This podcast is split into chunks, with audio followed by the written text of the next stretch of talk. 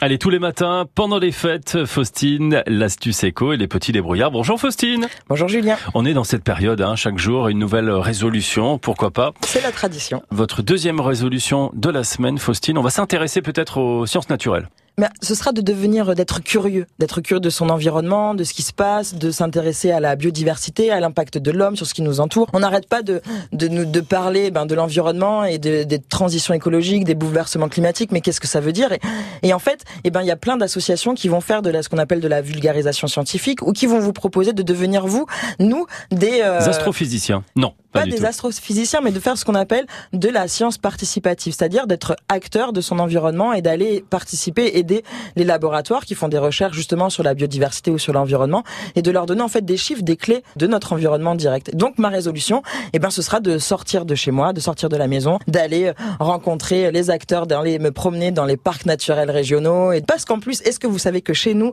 à Marseille en juin 2020, il y a le congrès mondial de la biodiversité qui arrive? D'accord. Le congrès mondial de la biodiversité, ça va être un peu comme euh, euh, la COP euh, la COP 25, la COP 21, mais là c'est la COP c'est pour le climat et là ce sera plus pour la biodiversité.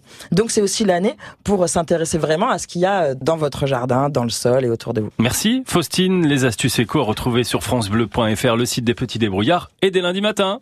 Merci.